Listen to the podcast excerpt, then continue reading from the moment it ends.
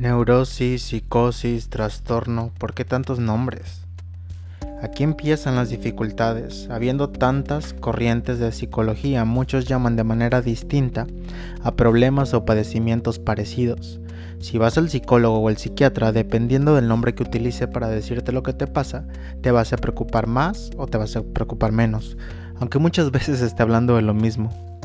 Normalmente, aunque esto no es una regla, las palabras desorden, trastorno y neurosis se relacionan con un padecimiento menos grave, mientras que cuando se habla de psicosis o enfermedad mental se refiere a un padecimiento más grave y con un componente más biológico. Por otra parte, la palabra inglesa disorder se traduce de dos maneras distintas, desorden y trastorno, siendo este último el que hace pensar que un padecimiento es un poquito más grave.